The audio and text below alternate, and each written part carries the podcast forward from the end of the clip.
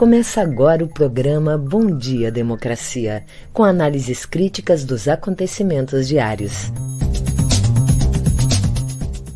Apresentação de Paulo Tim e Babiton Leão. Vamos lá. Bom dia, democracia. Bom dia, democratas de todos os quadrantes do Brasil Bom dia, internautas que aqui nos seguem. Bom dia, convidados, colegas de trabalho. São oito horas em Brasília e hoje é o dia 23 de agosto. No dia 22 de agosto de 1976, nesse rastro de dores e memórias ruins que temos no mês de agosto, acidentava-se na Via Dutra, no quilômetro 165, o saudoso presidente JK. Deixamos de contar com uma figura que marcou época no Brasil, abriu a modernidade e a alegria dos anos dourados, e que com 74 anos nos deixava. Bem, Vamos às notícias e principais questões do dia de hoje. Estamos na Semana Nacional da Pessoa com Deficiência, na forma da Lei 2017, que uma lei que trata da proteção e da atenção às pessoas portadoras de deficiência aqui no Brasil e que afeta cerca de 45 milhões de brasileiros é nossa homenagem a todos aqueles profissionais que se dedicam à educação dos excepcionais e de pessoas com deficiência, principalmente aqueles que nas APAES cumprem essa importante tarefa, e nosso respeito, enfim, a todos aqueles que merecem oportunidades, direitos iguais a todos os brasileiros. Esse é um assunto que está levado hoje, é levado hoje, é o assunto do dia, do G1, inclusão nas escolas, e que trata também de uma observação do ministro da Educação, que disse que há crianças com grau de deficiência, entre aspas, que é impossível a convivência. O Globo trata dessa matéria, ouvindo vários especialistas, e, sobretudo, nessa semana, isso merece atenção, porque a semana tem a função de sensibilizar governos, comunidade, família, em relação às potencialidades das pessoas com deficiência e chamar atenção para suas necessidades, necessidades que exigem uma atenção especial do governo, dos governos, tanto para a definição de políticas públicas como também para o combate ao preconceito. Aqui no Brasil, a crise política teve mais um capítulo. Depois de Bolsonaro protocolar um pedido de impeachment de Alexandre Moraes e prometer um outro pedido de impeachment para Barroso, ministro Barroso, para esta semana, dez partidos assinaram uma carta em apoio ao ministro do STF. Governadores se encontram hoje em Brasília, às 10 horas, para tratar de analisar a conjuntura e também tratar da reforma administrativa.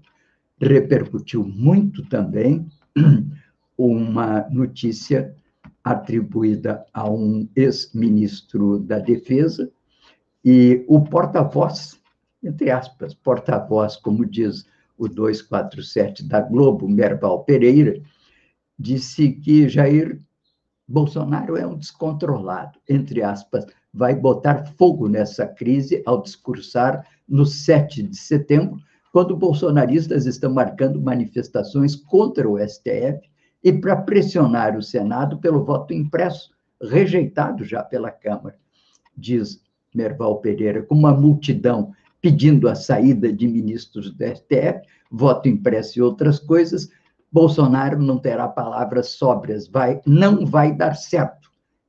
Entretanto, vai querer, contudo, mostrar que o povo está do lado dele e será difícil de se controlar. É importante, porque isso vem de uma pessoa que tem um peso muito grande, o imortal Norval da Academia de Letras, né? Também, além dos partidos, os governadores já assinaram nota em solidariedade ao ministro Alexandre de Moraes. E, enquanto isso, não é? Sabe-se também que há uma, uma pressão do presidente junto aos ministros militares no sentido de cerrarem fileiras com ele para o dia 7 de setembro. E sabe-se lá o que, que ele não pretende dizer e, eventualmente, fazer nesse próximo 7 de setembro. Vamos aqui às notícias, manchetes do dia primeiro, com meu amigo Babiton Leão, que me acompanha nesse programa. Bom dia, democracia. Bom dia, Paulo Tim. E bom dia para toda a nossa audiência. Desejando uma ótima semana já em primeira mão aqui para todo mundo que está conosco nesta segunda-feira. Bom, vamos agora trazendo algumas das principais manchetes do dia. No G1, o Brasil registrou 331 mortes por Covid-19 nas últimas 24 horas, totalizando 574.574 óbitos desde o início da pandemia. Fazenda, mansões e carros de luxo. Quadrilha suspeita de desviar 300 milhões de reais de verbas da saúde. Juíza do Distrito Federal rejeita pedido para reabrir ação contra Lula no sítio de Atibaia. Cabe recurso. Ministro diz que diploma de universidade não adianta porque não tem emprego. Na CNN Brasil. Governadores se reúnem nesta segunda-feira para debater crise entre poderes. No Estadão. A BIM renova contrato com o TSE para cuidar da segurança das urnas em meio a críticas de seu diretor ao sistema eleitoral. Dez partidos se manifestam contra o impeachment de Alexandre de Moraes. Jornal Brasil de Fato. Tem início acampamento indígena em Brasília que fará vigília durante votação do marco temporal. Perdeu o sentido, diz Zé Ramalho abandonar parceria com Sérgio Reis, que ameaçou o STF. Advogado de Bolsonaro é acusado de assediar mulher em banheiro e é ameaçado por marido com faca. Folha de São Paulo. Governador de São Paulo define que a Avenida Paulista ficará apenas com bolsonaristas no 7 de setembro. STF vai manter o foco criminal contra Bolsonaro e Câmara tenta afastar de crise. No nosso programa de hoje teremos a participação da advogada e coordenadora da bancada do PT na Assembleia Legislativa, Mário Peroso, que vem nos trazer a movimentação da Assembleia nesta semana. Em seguida eu volto com o Boletim Coronavírus trazendo a situação aqui do Estado. É com você, Paulo Tim. Obrigado, Babito, muito obrigado. Um bom dia, uma boa semana para você. Essa semana o nosso comitê e a rede Estação Democracia estarão abrindo, daqui a pouco você vai falar nisso, né? Já ficam aqui todos convidados. Um programa que é um programa de entrevistas, debate plural, debates plurais, que vai abrir às três da tarde. Já deixo aqui o convite para todo mundo. Programa que inicia hoje. Bem, destaco aqui nessa miríade de, de manchetes a capa ou as capas dos principais jornais do Brasil, como sempre faço, né? Capa de o Globo de hoje. Congresso se mobiliza por fundo eleitoral de 4 bilhões. Lembrando que o presidente Bolsonaro vetou os 6 bilhões desse fundo e agora isso ficou remetido para o final do ano, quando então deverá ser remetido pelo Poder Executivo o projeto de lei orçamentária. Por enquanto, eram só as diretrizes. E o Congresso, então, parece que está fixando um número de 4 bilhões para o fundo eleitoral. Capa do Estado de São Paulo: grupos aceleram parcerias com startups por inovação. Capa da Folha: juíza rejeita denúncia contra Lula no, naquela ação do sítio de Atibaia. O Matinal de Porto Alegre traz no seu lead editorial, que é uma apresentação das principais notícias, não é? do, do dia do, do editorial diz que a semana começa a semana começa com greve dos rodoviários da Carris, na capital, em resposta ao objetivo do prefeito Sebastião Melo de privatizar a empresa. Ainda no tema dos ônibus, o prefeito andou causando alvoroço no Twitter ao perguntar por que jornalistas estão mais interessados nas lotações dos ônibus do que nos aviões. Algum palpite? Matinal ouviu especialistas para ajudar o prefeito a voltar sua atenção aos coletivos, que são sua responsabilidade. Também na edição do Matinal de hoje, as últimas mudanças no decreto que autorizou novas flexibilizações na capital. E o tema do homeschooling, aquela história de não ir para a escola e ser alfabetizado, estudar em casa, que vai voltar à pauta da Assembleia nessa semana. Previsão do tempo da matinal. Diz que essa semana vai ser marcada pela virada. Depois do calorão, vem muita chuva para os próximos dias é o setembro, né? É o setembro, sempre muito chuvoso, anunciando setembro. Porto Alegre, os termômetros variam entre 15 e 20 graus. Esses são, portanto, as principais questões de hoje. Já falei do podcast que é o do, da Globo, tratando da inclusão nas escolas, e importante esse podcast do grupo Folha Wall, que chama Café da Manhã, que pergunta qual é o custo Bolsonaro na economia do Brasil? Uma combinação de maus índices econômicos e risco de descontrole fiscal, acrescentaria eu, uma saída inédita de capitais estrangeiros do Brasil, tem feito ameaçar desembarque do apoio ao governo de setores empresariais.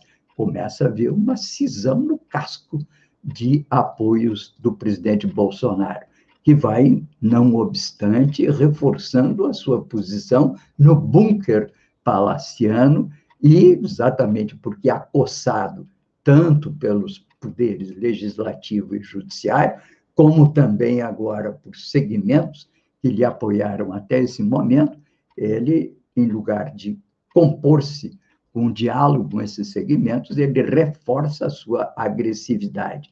Isso tudo faz parte de um de uma questão que é importante que a gente traga aqui, né? Quais são, enfim, as origens e a essência desse pensamento de extrema-direita representado pelo Bolsonaro? E eu trago aqui hoje uma série de lembranças nesse sentido e de referências para quem quiser escutar mais. Primeiro, de um grupo de professores de São Paulo que remonta essa característica da extrema-direita a um pensamento que tem a sua raiz num autor que é Carl Schmitt, que era o jurisconsulto de Hitler. E ele aponta como uma tentativa desses jurisconsultos de elevar ao mercado a categoria de transcendência na organização do mundo, em substituição à teoria do direito divino dos reis, colocando naturalmente fora de qualquer questão e de qualquer debate a presença da sociedade organizada. Vale dizer, tudo isso aponta para o fascismo. Também Paulo Arantes trata dessa matéria num curta que apareceu no canal Curta, aliás, um documentário do canal Curta, mostrando que são até mais remotas essas tendências à destruição que marca esse grupo de extrema-direita que vem lá da Revolução Francesa. Eles sempre entenderam que a Revolução é, Francesa trazia no seu bojo um conjunto de liberdade, começando pelas liber... pela Declaração dos Direitos do Homem, que traria uma grande, em francês, um bouleversement da sociedade que deveria ser restaurado. Eles são regressistas e vêm com a ideia da restauração. Portanto, tudo isso faz parte desse pensamento de extrema direita que hoje é encarnado no Brasil pelo presidente Bolsonaro e seu grupo de apoio. Eles não é que são contra o comunismo, o socialismo, isso é tudo é desculpa. Eles são a favor do retrocesso, da regressão da sociedade, é o que eles imaginam um momento original em que não havia conflito, não havia sindicato, não havia democracia, não havia nenhum fator que impedisse a afirmação da autoridade central. Bem, isso é o totalitarismo. Bem, vamos agora às, ao boletim coronavírus aqui com o Babiton. Manda lá, Babiton. Vamos lá, Paulotinho, trazendo hoje o nosso boletim coronavírus, o painel coronavírus Rio Grande do Sul que é disponibilizado pela Secretaria Estadual de Saúde e foi atualizado ontem às 10 horas e 43 minutos, trazendo aqui, claro, a situação de todo o Rio Grande do Sul, né? Até o momento, 1 milhão e 400 casos confirmados já tivemos aqui no estado.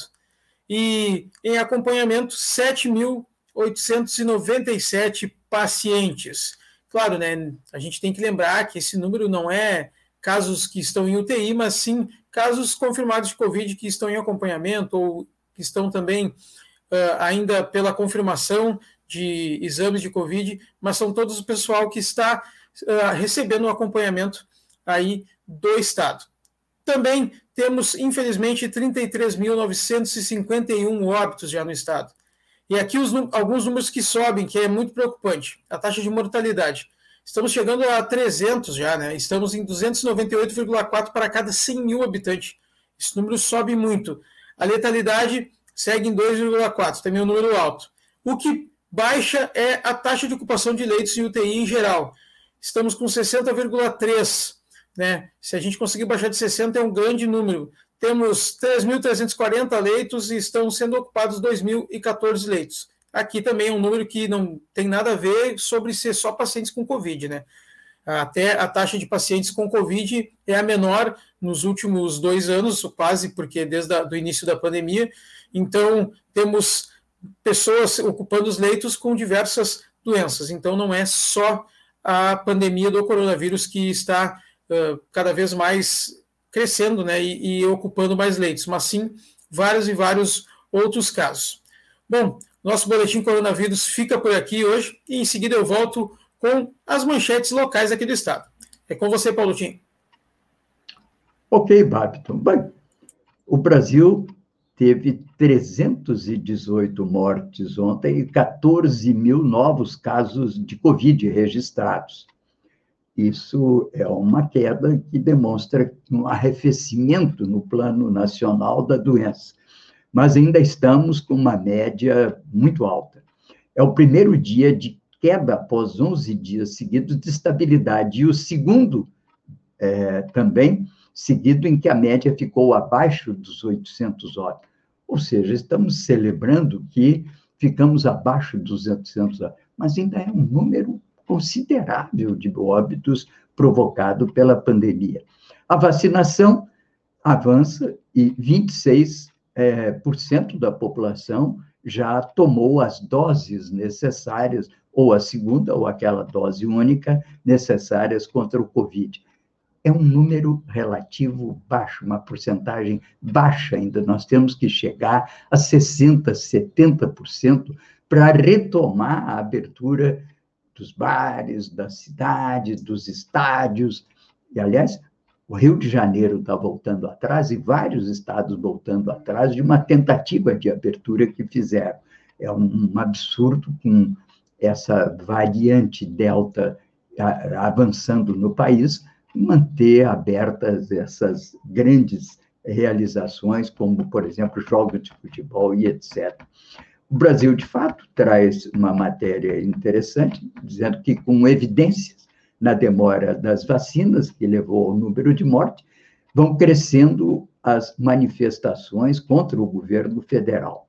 Bem, no mesmo período, chama a atenção o Brasil, de fato, tivemos 14 mil casos, 404 ontem, que é um número mais reduzido frente à média nacional, mas que ainda causa preocupação tanto que estamos chegando nos 575 mil óbitos provocados pelo Covid, número que várias entidades científicas, institutos de pesquisa mostram que pode ser maior e não menor, como pretende o presidente Bolsonaro, porque só agora, depois de um ano, é que estão se refazendo muitas das tabelas e análises de óbitos do ano passado e do primeiro semestre desse ano, e tudo indica que esse número de 575 mil está subestimado, são mais mortos. Bem, autoridades e instituições eh, de saúde alertam que os números bem, podem ser ainda revistos, né? O Brasil é o segundo país no mundo com mais mortes, atrás apenas dos Estados Unidos, que somou, ou até agora, 628 mil óbitos. Mas os Estados Unidos têm uma população bem maior que a do Brasil. E o Brasil é o terceiro com mais casos confirmados, também depois dos Estados Unidos, que teve 37 milhões, nós temos 32 milhões de casos. Aqui, a nossa taxa de mortalidade por 100 mil habitantes subiu para 273,4, a quinta mais alta do mundo, atrás apenas do Peru e a outros pequenos países. 211 milhões de pessoas contraíram oficialmente o coronavírus no mundo e foram notificadas 4,4 milhões de mortes associadas à doença.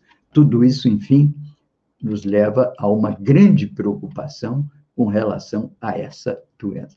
Somando-se a tudo isso, né, que são problemas sanitários, agora os incêndios estão provocando novos problemas de saúde também no aparelho respiratório a fumaça vinda do centro-oeste, ela já chegou em São Paulo, já há chuva de fuligem em São Paulo, e tudo indica que chegará, parece que já está chegando no Rio Grande do Sul. Informações recentes dizem que teremos também, em menor grau que em São Paulo, teremos problemas para a fuligem. Junto com o clima que vivemos aqui, isso pode ser mais um fator de perturbação de vias respiratórias muita gente no Rio Grande do Sul, inclusive a mãe de uma amiga minha, com graves problemas respiratórios derivados da infecção por Covid. Bem, vamos adiante, porque temos ainda muita coisa para falar com vocês no dia de hoje. O nosso programa é o Bom Dia Democracia, uma conexão do Comitê em Defesa da Democracia o jornal Brasil de Fato e Rede Soberania, com apoio da CUT Rio Grande do Sul e a Durgues Sindical. Eu sou Paulo Tim e registro que tudo aquilo que está aqui comentado com vocês vai registrado na minha fanpage do Facebook, Paulo Tim, Facebook fanpage. E lá podem encontrar, inclusive, os links para poder eventualmente ler o texto integral das matérias aqui referidas. Esse é, portanto, o nosso informativo crítico e que é uma espécie de uma abertura ao que são as manchetes, análises e visões da mídia corporativa, que tem, naturalmente, um grande peso na formação da opinião pública. Nós, aqui da nossa parte, trazemos uma visão que é a nossa visão crítica desses acontecimentos diários. Bem, estamos aqui com o Babiton para comentar as agora as notícias locais aí de Porto Alegre, não é, Babiton? Vamos lá, Paulinho. Vou trazer aqui, primeiramente, vou aproveitar o espaço e vou trazer as manchetes locais. Depois eu trago um pouco mais aprofundadas as notícias do matinal. Agora, aqui pelo Jornal do Comércio. Porto Alegre amplia a vacinação contra a Covid-19 para adultos com 18 anos. Capital apresenta tendência de crescimento em internações por Covid-19. Com valor mínimo de 927 milhões de reais, leilão da Sulgás acontecerá no dia 22 de outubro. Com quatro quiquitos, Carro Rei é eleito o melhor filme do 49º Festival de Gramado. Correio do Povo. Proposta deve solucionar impasse da regionalização do saneamento básico. Rio Grande do Sul tem estabilidade na ocupação de, de UTIs, mas com tendência de alta em Porto Alegre. Sebastião Melo fala em desestatizar o máximo possível. Em Gaúcha ZH, Polícia Civil investiga suposta troca de vacinas contra a Covid por soro em unidade de saúde de Porto Alegre. No jornal Brasil de Fato RS, plebiscito popular sobre as privatizações no Rio Grande do Sul tem lançamento nesta segunda-feira. Entre aspas, legalidade atrasou o golpe de 1964 em três anos, diz Carlos Bastos, que, aliás, será um dos convidados desta semana no nosso programa que estreia hoje, Debate Plural, perdão, Espaço Plural, Debates e Entrevistas. Logo mais eu quero convidar aqui para todos e aprofundar mais sobre esse assunto. Em seguida eu volto com as notícias locais do Matinal. É com você, Paulo Tim. Ah, tá bom. Aí sim, notícias, né? Bem, vamos a uma a uma volta pelas questões internacionais, né? O Afeganistão. Os conflitos continuam nos arredores do aeroporto de Cabul. Um soldado morreu em um tiroteio e milhares de pessoas seguem à espera de remoção e agrava o abastecimento do país com medicamentos e alimentos. O presidente Joe Biden diz que os problemas, na verdade, são inevitáveis e que se fosse uma semana antes ou daqui a cinco anos, sempre seriam dolorosas as imagens transmitidas desse processo. O bloco europeu diz que não estreitará relações com o Talibã, enquanto Rússia elogia a disposição do grupo para fazer governo inclusivo e, junto com a China, mantém embaixadas operando em Cabul. Na verdade, do ponto de vista diplomático internacional, a saída abrupta do, dos Estados Unidos do Afeganistão foi uma perda de prestígio e uma perda diplomática imensa para o governo Biden. E o primeiro-ministro da Inglaterra chegou a qualificar essa atitude de uma atitude imbecil. Portanto, está em franco desprestígio o governo Biden no cenário internacional. Eu chamo a atenção que o melhor debate que vi na televisão sobre a questão do Afeganistão foi ontem, no canal livre da TV Bandeirantes, sobretudo pelo depoimento abalizado de Saleh Nasser, houve uma discussão sobre o caráter é, do, do Talibã e o Nasser, que é um qualificado analista da situação, com contatos, inclusive, com o pessoal do Talibã, diz que, na verdade, houve uma evolução muito grande, inclusive generacional. Diz ele que, na verdade, o Talibã nasceu, ele não nasceu pela mão dos americanos. O Talibã teve uma origem é, é, que é uma origem posterior àquele apoio, que foi o apoio dos americanos aos guerrilheiros que combatiam a presença da União Soviética. É claro que tem que ver, mas ele destaca que os primeiros líderes do Talibã pessoas, ele chega a dizer, sem formação, sem vivência internacional diplomática, inclusive sem um, em inglês chama educated, ou seja, sem uma formação mais é, profunda sobre, inclusive sobre as questões do direito islâmico. E ele diz que agora a liderança do Talibã se renovou. Tem pessoas que já têm uma vivência maior e que, na verdade, já se destacam daquela visão que, era, que é a visão ainda do Estado Islâmico ou mesmo da Al-Qaeda. Ele diz que há que esperar e eu estou insistindo nisso porque essa é uma visão que contraria um certo ceticismo da imprensa internacional e de analistas internacionais, e porque ele é uma pessoa muito qualificada, porque tem uma vivência, é uma pessoa muito identificada com essa cultura do mundo árabe. Lembrando que o Afeganistão não é árabe, o Afeganistão é, é, é se compõe basicamente pela etnia Pashtun, que é a mesma que também é, existe no Paquistão. São islâmicos, sim, mas não tem que ver diretamente com o mundo árabe, a não ser pela confissão religiosa do muçulmanismo. Portanto, fica aí o registro, inclusive, o link para aqueles que quiserem conhecer melhor essas contorções do mundo islâmico.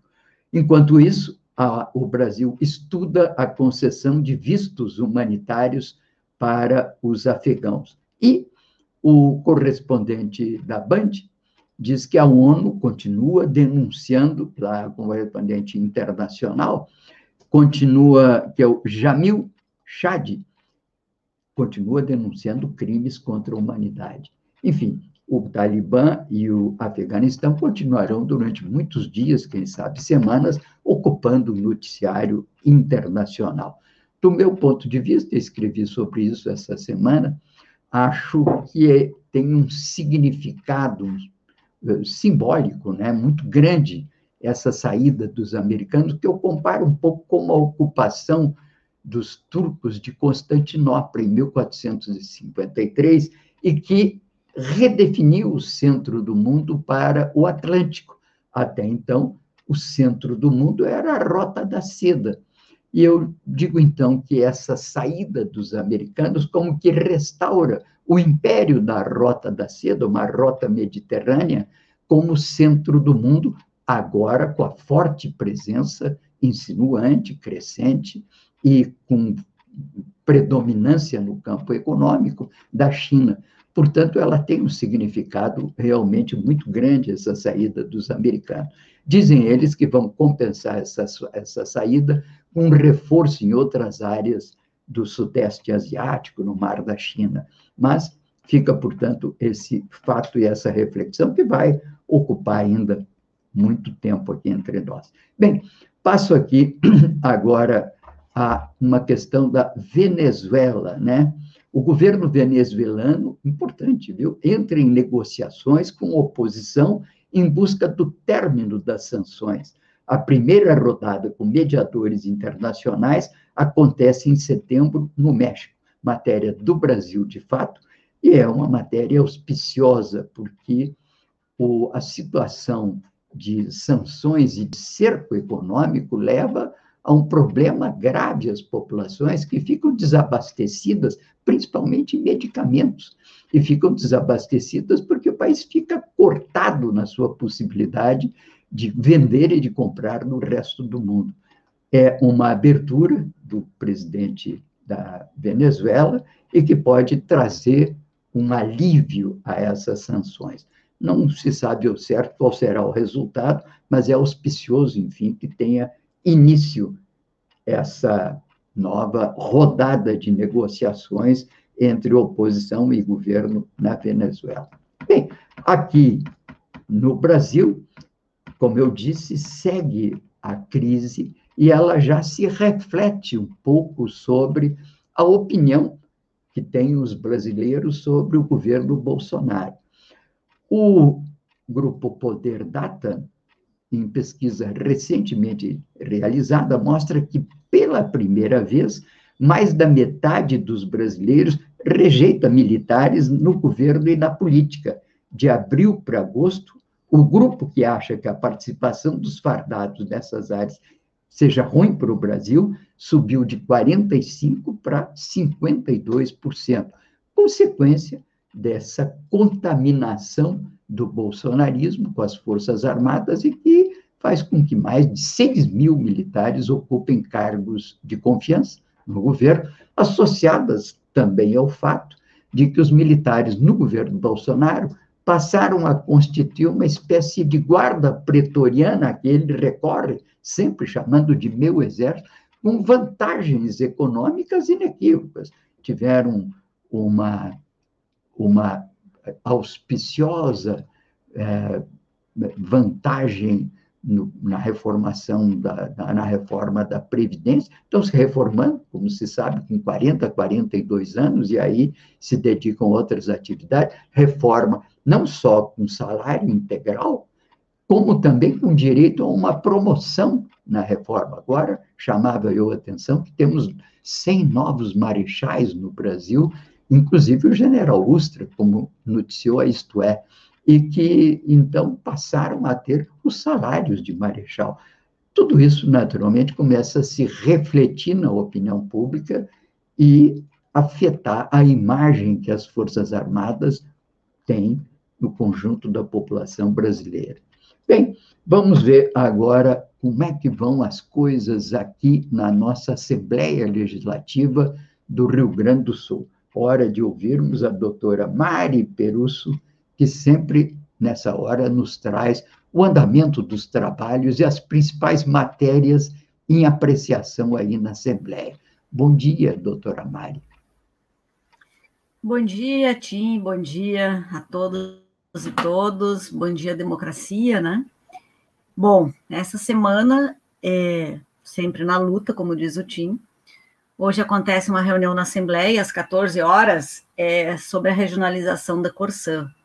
Os municípios não estão aderindo ao plano de regionalização e privatização da Corsã. Uma etapa importante desse, dessa luta que começou quando é, o governo mandou o projeto de lei terminando com o plebiscito, se a gente, a população optava em decidir o que fazer com três empresas, Procergs, Banrisul e Corsã.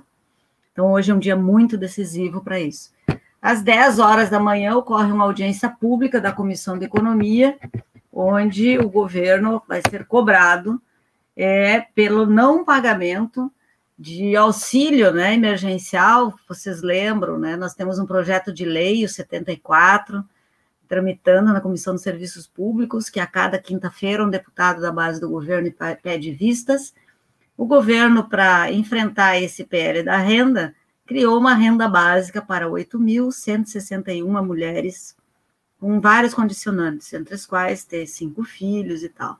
Pois bem, o governo não fornece os dados de quantas receberam, mas praticamente é zero número de recebimentos, assim como também o seu auxílio para empresas indeferiu as empresas de evento, que eventos que eh, passaram a ter direito a receber por conta de uma devolução do orçamento de financeiro, dinheiro da Assembleia Legislativa. O governo também não cumpre. Então, hoje é esta pauta, além do lançamento do plebiscito, né, ao meio-dia, em Porto Alegre, mas já temos mais de 15 cidades no interior do estado fazendo o lançamento do plebiscito popular. Amanhã, no plenário, votamos o veto do governador Eduardo Leite, aquele projeto do Fábio Ostrom, do Novo, é, que é, implantaria o, a forma de homeschool nas escolas gaúchas, né? O governador vetou, é, as entidades, Cinep, Simpro, CEPERGS, UNI, UBS, UGES, MESPA, a sociedade tem exigido muito é, que a Assembleia mantenha o veto. Estamos com muita esperança e expectativa que esse veto vai ser mantido. É, a semana ela segue com uma outra discussão, né? Que o, o governo ele não descansa em apertar o povo gaúcho, e trabalhar com o seu projeto neoliberal de superávit, né? E caixa em cima dos trabalhadores e trabalhadoras, agora em cima da população. Lançou um programa chamado Assistir na Saúde, que, segundo ele, algumas regras e critérios, é, muitos hospitais receberão mais. Realmente, 162 hospitais receberão mais, 56 não. Onde estão esses 56 hospitais? na região metropolitana. No cômputo geral, o governo vai deixar de aplicar 36 milhões é, é, de reais é, mensal na saúde. E na região metropolitana, esse corte chega é, a 193 milhões, né, 44,3% a menos na região metropolitana. Então, é um, um dado bem importante. Os prefeitos da Grampal, que é a Associação de Prefeitos da Região Metropolitana do Delta, composto por 14 municípios dos 32 da região metropolitana, da grande região, estão mobilizados, né? São Leopoldo, Sapucaia, Esteio, Canoas, Porto Alegre, todos os hospitais que atendem 100% SUS terão diminuição dos seus recursos. Vai entender, né, Tim? Então, essa, essa questão está forte. O nosso deputado Edgar Preto, presidente da Comissão de Serviços Públicos, inicia no meio-dia uma visita a todos esses municípios, conversando com os prefeitos de todos os partidos, independente do seu partido, da base ou da oposição, conversando com os prefeitos, secretários de Fazenda, Saúde, e diretores de hospitais para a gente poder entender um pouco o que, que significa isso em plena pandemia, é, questões eletivas, cirurgias, exames eletivos prorrogados por conta da Covid, agora com diminuição de verba nesses hospitais. É isto. Lamentável, lamentável. E com tudo isso, lamentável. o governador ainda pretende se candidatar a presidente da República. Nem bem dá conta de terminar o seu mandato no Rio Grande do Sul e que não consegue equacionar questões fundamentais né, da, da vida do Sim. Estado e ainda quer olhar não é para alimentar a sua própria vaidade. Lamentável. Talvez por isso, né? Mostrar o serviço que pode fazer no Brasil. Nós que passamos agora com toda essa defesa do SUS, se não fosse o SUS, a população não teria sido salva, né? Embora já com quase 600 mil, mil mortes no Brasil, 34 mil no Rio Grande do Sul. É isso, né, Tim? É Esses são os tempos que vivemos. Vamos continuar comunicando. É, viva o SUS. E uma coisa né, que é importante, viva as conferências nacionais, como a de saúde, que deu origem Exatamente. ao SUS, e que se iniciou lá ainda no, no, no, âmbito da ditadura, mas que não esmoreceu e culminou na Constituinte com esse formato do SUS.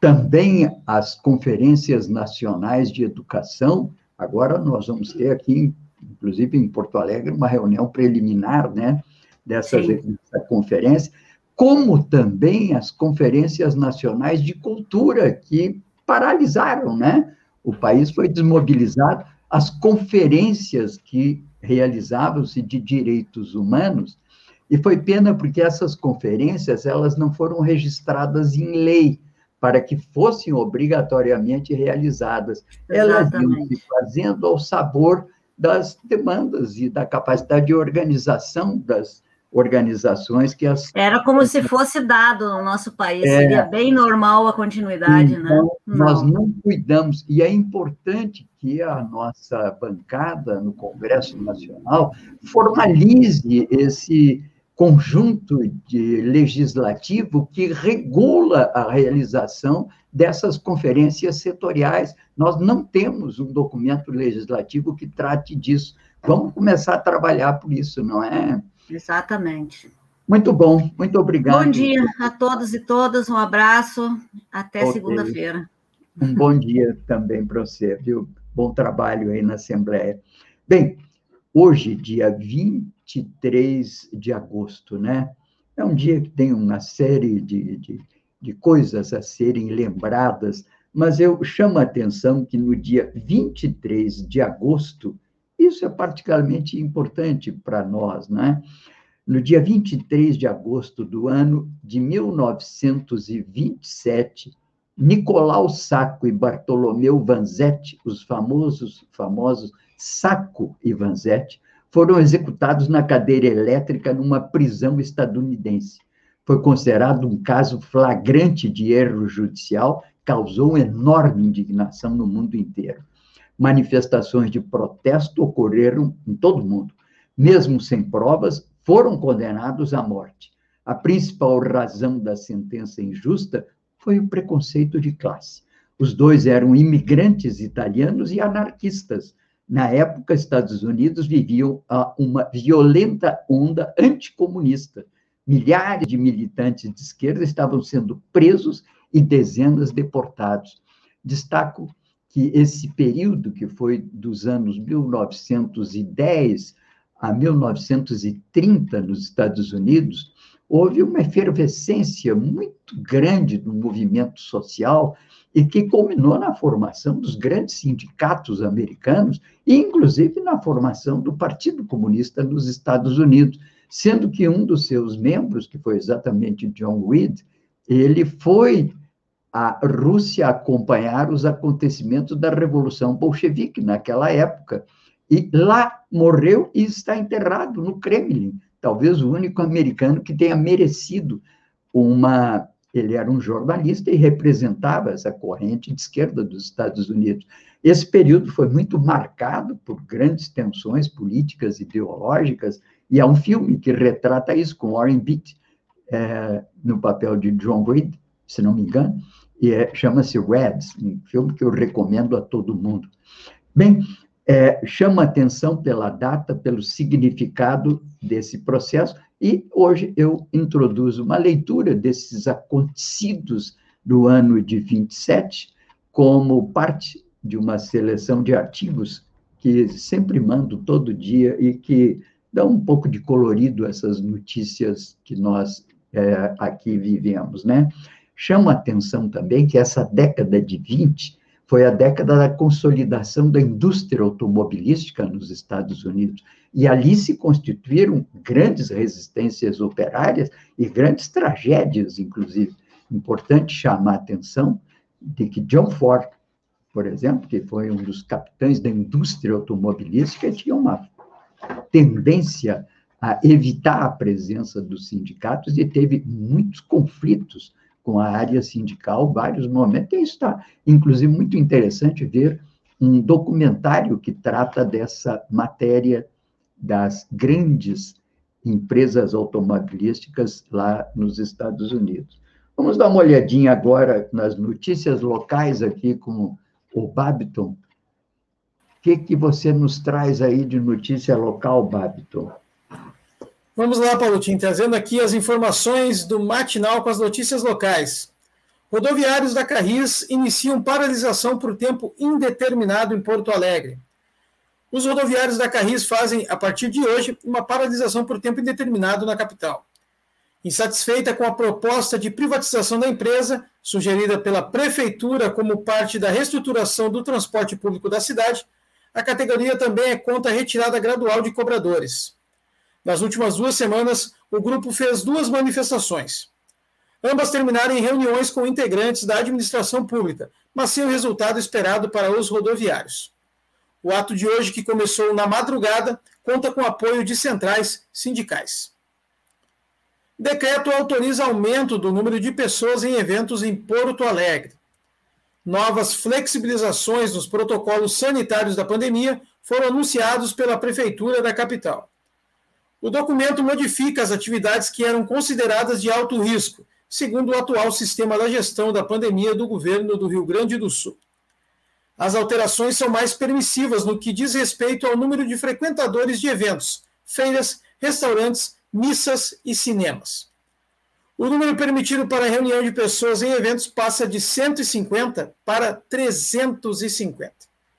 Nos restaurantes, não há mais limite de ocupantes por mesa e as feiras e exposições corporativas podem ser realizadas sem comunicação prévia. A Assembleia decide amanhã sobre o veto de leite ao homeschooling. O tema do ensino domiciliar volta à pauta da Assembleia Legislativa nesta semana. Amanhã, os deputados irão decidir se mantêm ou derrubam o veto do governador Eduardo Leite ao projeto. A proposta do deputado Fábio Osterman, do Novo, foi aprovada pelo Legislativo no início de junho por 28 votos a 21, após tramitar por mais de dois anos nas comissões da Casa. À época, o governador avaliou que caberia somente ao Congresso Nacional legislar sobre o assunto. Para derrubar o veto de leite, será preciso obter, no mínimo, o mesmo apoio da primeira votação. Se isso ocorrer, a iniciativa se torna lei. Entretanto, entidades que rejeitam a prática devem entrar na justiça, segundo a coluna de Rosane de Oliveira, de GZH. Assim como o governo do Estado, os críticos do homeschooling alegam que a lei é inconstitucional. Perdão. Bom, Paulotinho, agora vamos trazer aqui o que a gente prometeu amanhã toda, que é estreia hoje na rede. Eu quero convidar todo mundo e fazer com que todo mundo também convide os seus colegas, amigos, parentes, todo mundo porque a rede está consolidando cada vez mais o seu nome nesse espaço e a gente vem trazendo ótimos programas durante a semana. E agora, de segunda a sexta, às 13 horas, perdão, às 14 horas, das 14 às 15, a gente tem o programa Espaço Plural, debates e entrevistas, com um, sempre entrevistas ou debates com grandes nomes. Hoje vamos receber uh, a vice-presidenta do PDT Nacional, presidenta de Ação da Mulher, trabalhista e socióloga, Miguelina Vecchio, o doutor em História pela Universidade de Paris e ex-presidente da Associação Brasileira de Estudos de Defesa, Manuel Domingos, e o ex-deputado federal e ex-presidente do PT, José Genuíno. O programa Espaço Plural tem a apresentação da jornalista Clarissa Henning e do jornalista Solon Saldanha. Também temos uma grande, uma grande rede de parceiros que participarão da transmissão do programa. E aqui eu quero citá-los: a Rede Soberania, o Jornal Brasil de Fato RS, Jornal Já Porto Alegre, Jornal Coletivo, Rádio Ferrabras FM, Manaus Rádio Web, Terra Livre Rádio Web, Júlia Negra, Vale do Mampituba Rádio Web, Passo de Torres TV, Facebook da TV Caxias e o coletivo Pão com Ovo. Olha, a gente está muito feliz, Paulo Tim, com a chegada do Espaço Plural. Então começa hoje, às 14 horas, aqui na rede e também, claro, na estaçãodemocracia.com. E, obviamente, o dia não acaba por aí, pois temos também o Farol Literário, que é um programa que acontece todas as segundas-feiras, às 19 horas. Um programa de incentivo às letras, promovido pela Casa do Poeta Brasileiro e Casa do Poeta Latino-Americano.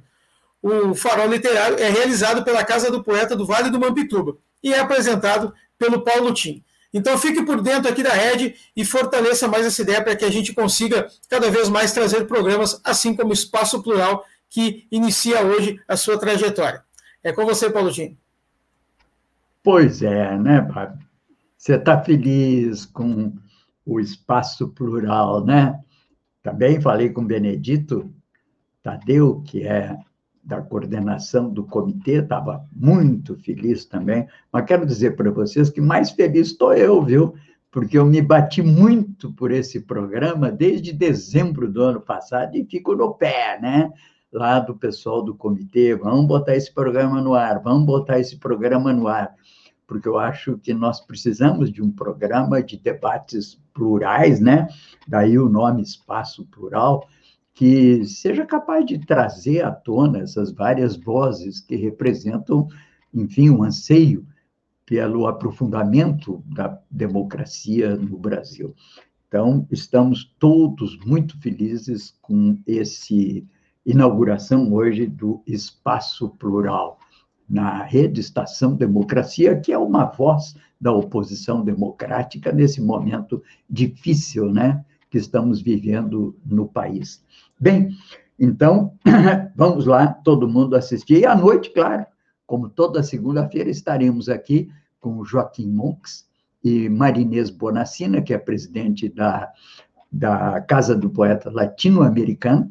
Estaremos aqui conversando sobre poesia, literatura, e inclusive anunciando as gestões que estão sendo feitas para uma revitalização da Casa do Poeta Rio-Grandense, já bastante avançadas, uma instituição que teve um peso muito grande em Porto Alegre, seu presidente atual adoeceu, está praticamente impossibilitado de exercer o mandato, e a Marinês Bonacina, em boa hora, que é muito ligada à casa do poeta rio-grandense, vai trazer notícias é, a respeito dessa re, re, re, não é reinauguração, é essa revitalização da casa do poeta rio-grandense. Bem, nós vamos aqui é, encerrando a nossa programação de hoje. Eu queria, claro, agradecer aqui a doutora Mari Perusso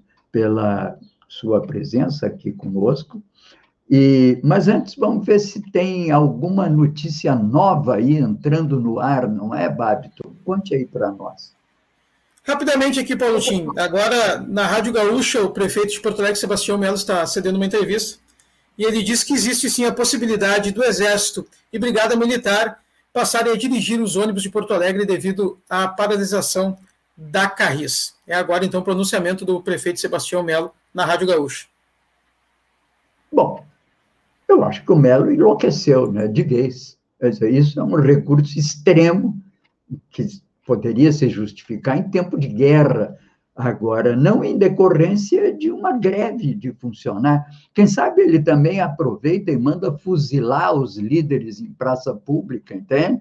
Ou inventa um processo, que, aliás, hoje eu chamava a atenção, que nós celebramos o dia do fuzilamento, né, da morte, do, não foi fuzilamento, foi cadeira elétrica de Saco e Vanzetti, que foi exatamente um, um símbolo dessa posição de governos contra a luta de trabalhadores por melhores condições de vida em defesa dos seus pontos de vista. Enlouqueceu. Realmente agora parece que nós estamos entrando no Brasil num momento ou se dá um basta a essa espiral autoritária e se restauram os imperativos constitucionais, ou não sei onde é que nós vamos parar, né?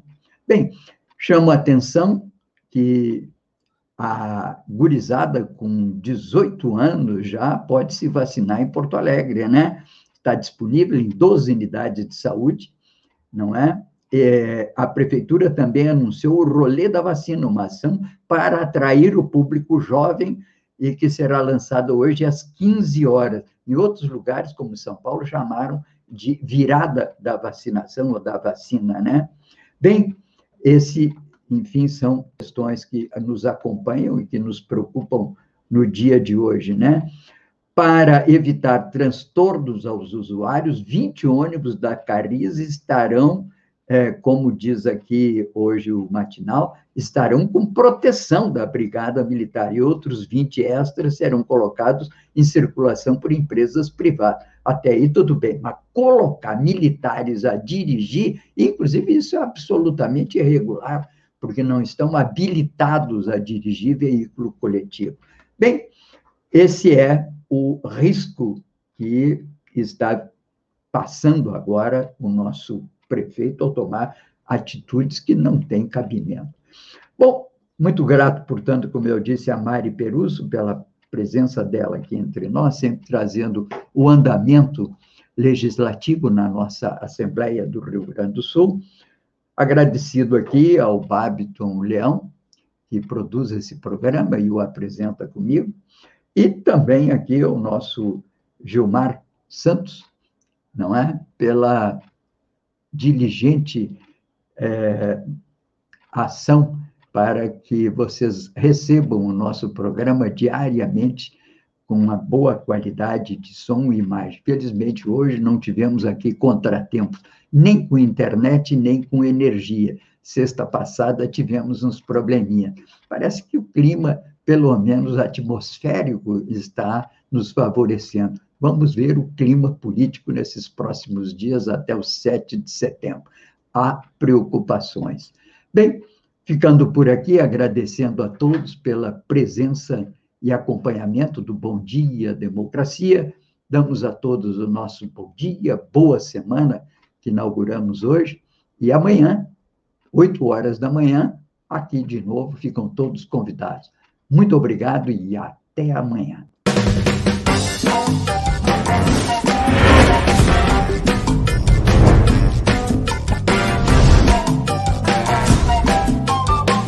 Mm-mm.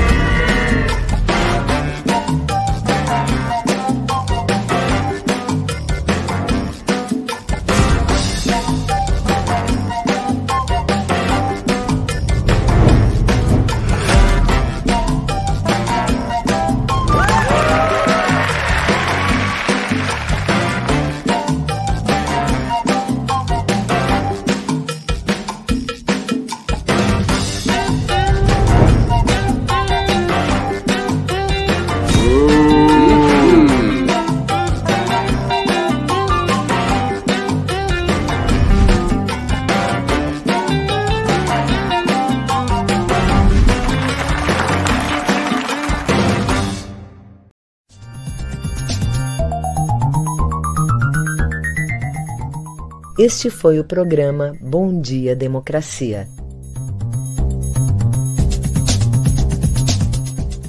Nos encontramos amanhã às 8 horas.